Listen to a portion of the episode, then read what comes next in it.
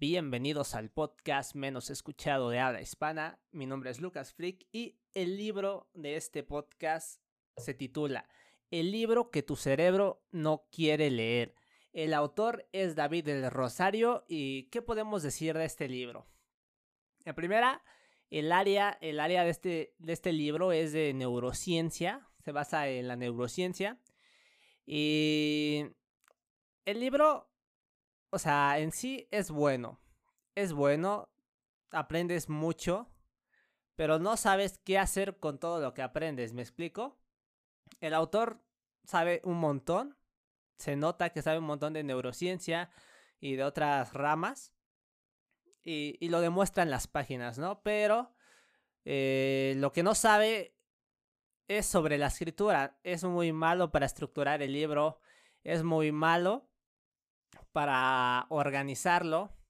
Y, y el libro termina siendo un conjunto de temas random eh, enlistados en 12 capítulos.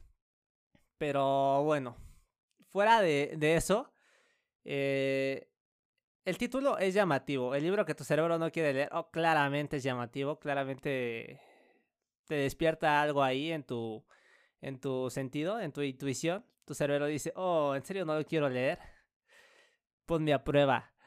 Pero es un caos. Al final, al final crees que en serio tu cerebro no quería leer ese libro porque les digo, es todo un caos.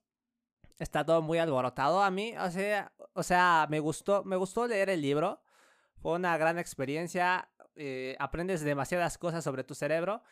Pero otro punto negativo del, del libro es que al final el autor nos demuestra que sabe, nos imparte los conocimientos que tiene y, nos da varios, varias cosas sobre las, que sobre las que podemos reflexionar. Como bien puede ser que nuestros recuerdos prácticamente son falsos, prácticamente todo solo, o sea, al día solo recordamos entre 15 a 20 segundos de, de, un día a diario, ¿vale? El lunes solo, solo, solo recuerdo de 15 a 20 segundos de lo que viví el lunes. O sea, tu cerebro hace un resumen de tu día a día de 15 a 20 segundos. Así, así, así de comprimida está nuestra información. Entonces, con el paso del tiempo, pues claramente nuestros recuerdos se ven alterados. Alterados. Eso quiere decir que, pues, son falsos, ¿vale? O sea, puede que tengamos el contexto, puede que el contexto esté en nuestro recuerdo, sobre todo en los más emocionantes, en los recuerdos donde tuvimos una mayor emoción, un mayor sentimiento emocional. Y, eso también es algo que podemos llevarnos del libro, que nuestro cerebro tiende a recordar más a largo plazo los momentos emocionantes que vivimos en nuestro día a día. O sea que si es un lunes cualquiera con un trabajo o escuela cualquiera, como todo otro día cualquiera, pues es muy probable que tu cerebro no lo recuerde.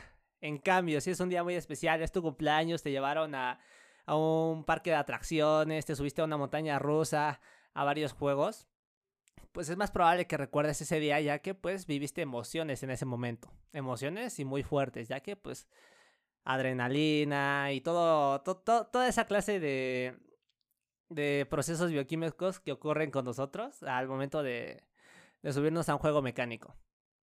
Eso o que te rompa el corazón una persona también es viable.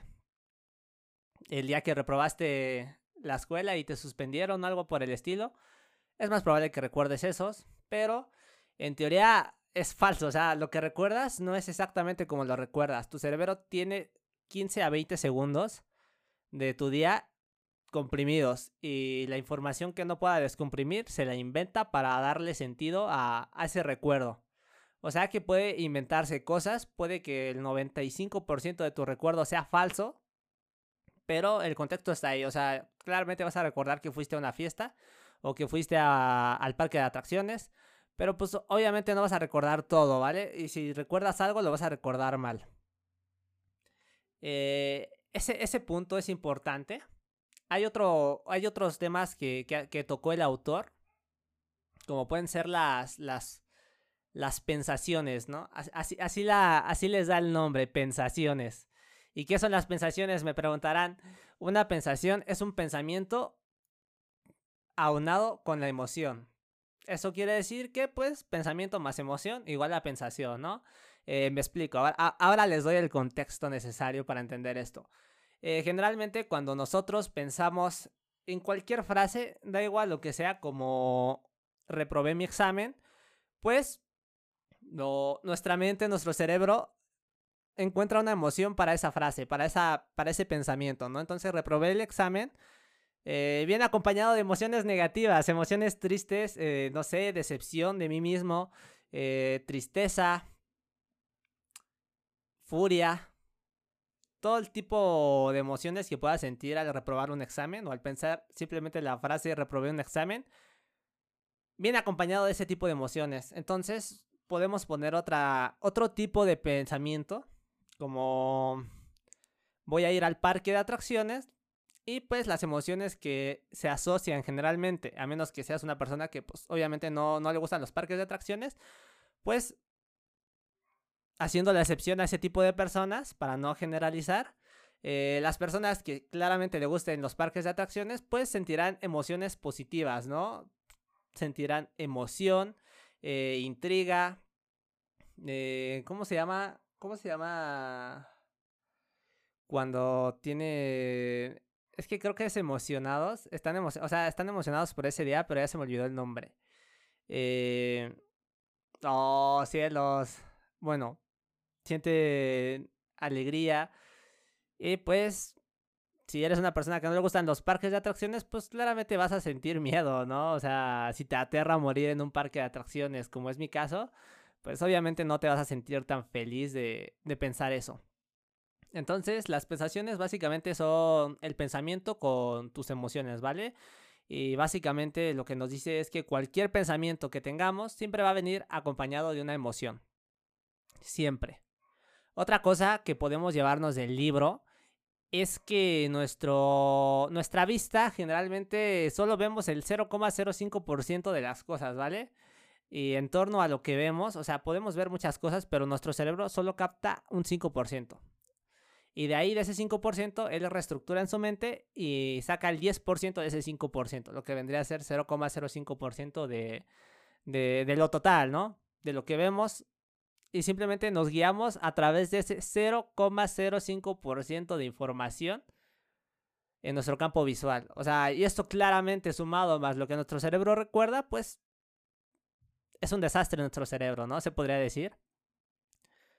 Eh, hay muchas más cosas interesantes que nos cuenta este libro sobre la neurociencia, sobre nuestro cerebro, cosas muy útiles, pero, o, o sea, nos podemos llevar una gran decepción de nuestro cerebro, del cerebro del ser humano, ya que pues, o sea, uno esperaría que fuera una máquina muy potente, que lo es, pero su capacidad de memoria, su tiene varias fallas, ¿vale? Hay varias fallas que, pues, no, no, no, no, yo no consideraría fallas, pero pues sí son como que los puntos débiles, ¿no?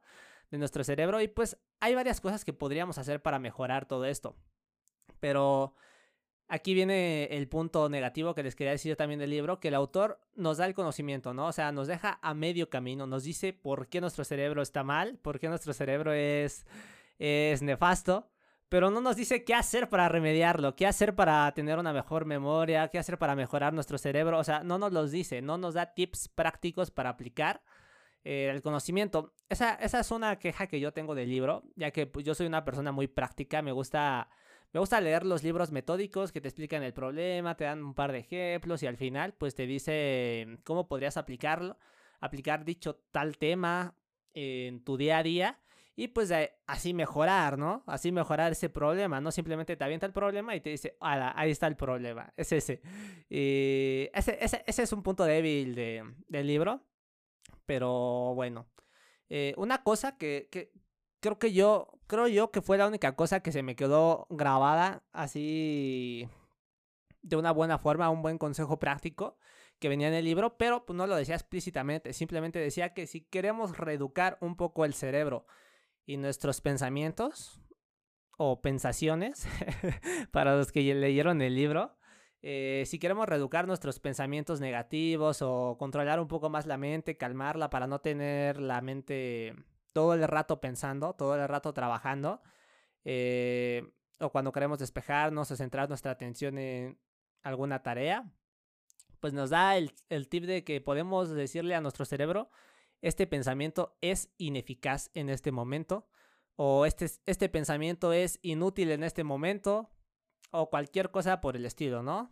También nos, nos aclara que decir este pensamiento no es útil no sirve, ya que para el cerebro no existe el no. Entonces lo que le estaríamos diciendo es, este pensamiento es útil.